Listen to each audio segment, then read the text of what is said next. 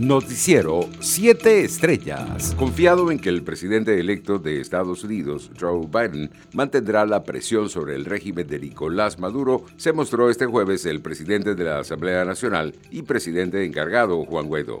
En palabras del mandatario interino, la política internacional del gobierno norteamericano hacia Venezuela es de carácter bipartidista.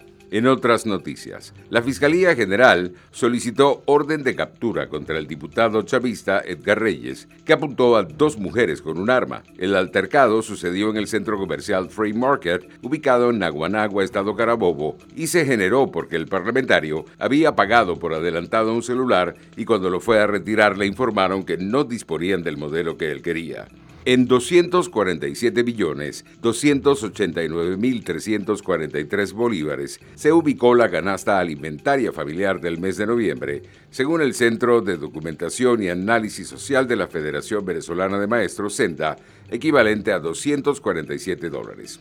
El monto representa un incremento de 74% con respecto a octubre, mes en que la cifró en 105.480.506 bolívares. Internacionales. La vacuna candidata para el COVID-19 de Oxford tiene la mejor respuesta inmune cuando se usa un régimen de dos dosis completas, dijo este jueves la universidad, citando datos más detallados del ensayo en etapa inicial. La vacuna estimula funciones amplias de anticuerpos y células T, indicó el centro tras publicar nuevos datos de los ensayos clínicos de la fase 1 y 2. Se ha demostrado que las dosis de refuerzo de la vacuna inducen respuestas de anticuerpos más fuertes que una sola dosis. Entre tanto, la Agencia Europea del Medicamento anunció este jueves que ha convocado una reunión extraordinaria el 6 de enero para que sus expertos finalicen su evaluación de la vacuna del COVID-19 desarrollada por la farmacéutica Moderna, lo que estaba previsto en principio para el día 12. La agencia recibió hoy, antes de lo previsto,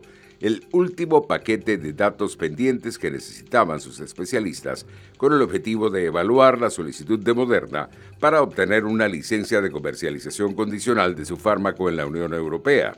Esto le permitiría a la EMA adelantar el anuncio de sus conclusiones sobre la seguridad y eficacia de esa vacuna, porque el paquete de información recibido hoy contiene información específica para la fabricación de la vacuna para el mercado de la Unión.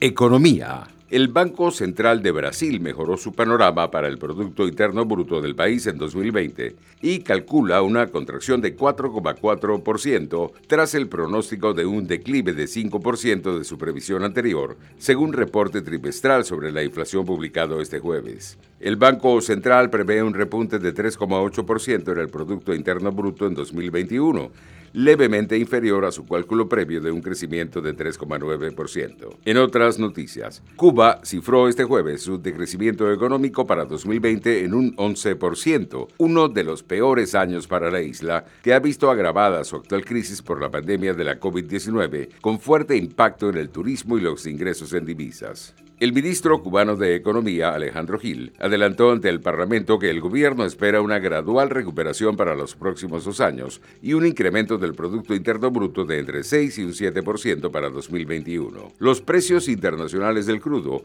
seguían ganando terreno en horas de la tarde. El WTI de referencia en Estados Unidos avanzaba más 0,73% y se cotizaba en 48 dólares con 17 centavos el barril. El Brent, de referencia en Europa, subía más 0,51% y se ubicaba en 51 dólares con 34 centavos. Deportes. El ex pelotero venezolano Omar Vizquel, de 53 años, está siendo investigado por las grandes ligas por acusaciones de violencia doméstica. En un comunicado ofrecido a The Athletic, la organización admitió, aunque Vizquel no ha sido empleado de las mayores durante algún tiempo, estar al tanto de las acusaciones y han abierto el proceso de investigación. El gigante del deporte mundial acusada de una cascada de trampas y de dopaje institucional, Rusia fue excluida por dos años de las grandes competiciones internacionales, incluidas dos ediciones de los Juegos Olímpicos, anunció este jueves el Tribunal Arbitral del Deporte. Los deportistas rusos se jugaban mucho. En Tokio 2021 Juegos de Verano y Pekín 2022 Juegos de Invierno. Solo podrán competir bajo bandera neutra aquellos que demuestren que nunca recurrieron al dopaje. Rusia podrá hacer su retorno a unos Juegos en París 2024, contrariamente a lo que reclamaba la AMA, que defendía una suspensión de cuatro años a Rusia. Noticiero 7 Estrellas.